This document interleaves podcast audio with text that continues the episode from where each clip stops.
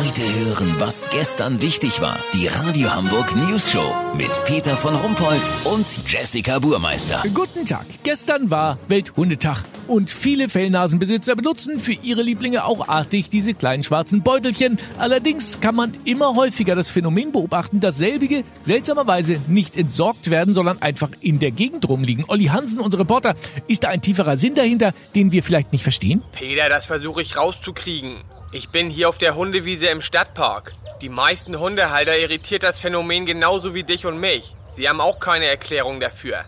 Aber ich habe einige Beutelableger erwischen können. Einer sagte mir, er sei gerade hergezogen und aus Angst, sich zu verlaufen, legt er sich selber eine Spur mit den Beuteln, damit er und sein Pfiffi zurückfinden. Ach, das ist doch eine Ausrede. Natürlich, Peter. Außerdem wurde der Mann von fast jedem gegrüßt, dem er begegnete. Also so neu kann er hier auch nicht sein, weißt wie ich mein? Aber es macht doch überhaupt nicht mehr Arbeit, das Ding in den Müll zu schmeißen, wenn man sich schon die Mühe gemacht hat, äh, das äh, zu verpacken. Naja, eine ältere Dame kam mit einer anderen Hundebesitzerin ins Klön, legte so lange den Beutel ab und vergaß ihn dann mitzunehmen. Ja, das ist ja noch halbwegs menschlich nachvollziehbar, aber das erklärt ja noch nicht diese Masse. Also es gibt Leute, die behaupteten, sie hätten im Internet gelesen, dass der Beutelinhalt ein super Treibstoff für UFOs ist und die Dinger nachts von Außerirdischen abgeholt würden.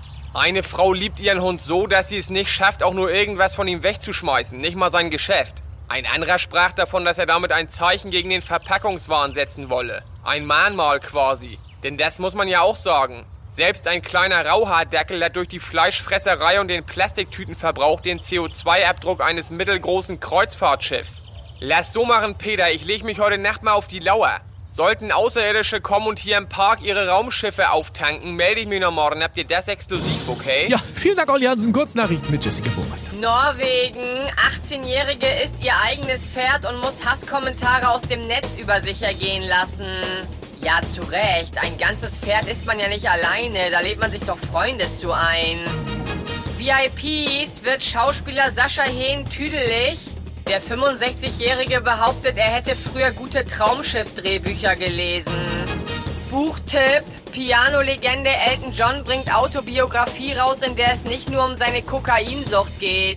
Auch Alkohol und synthetische Drogen spielen eine große Rolle, so der 72-Jährige zur News Show. Das Wetter. Das Wetter wurde Ihnen präsentiert von Wellensittich Outlet Center Barsbüttel. Drei Butchis einsacken, nur zwei bezahlen. Wellensittich Outlet Center Barsbüttel an der A1. Das war's von uns. Wir hören uns morgen wieder. Bleiben Sie doof. Wir sind es schon.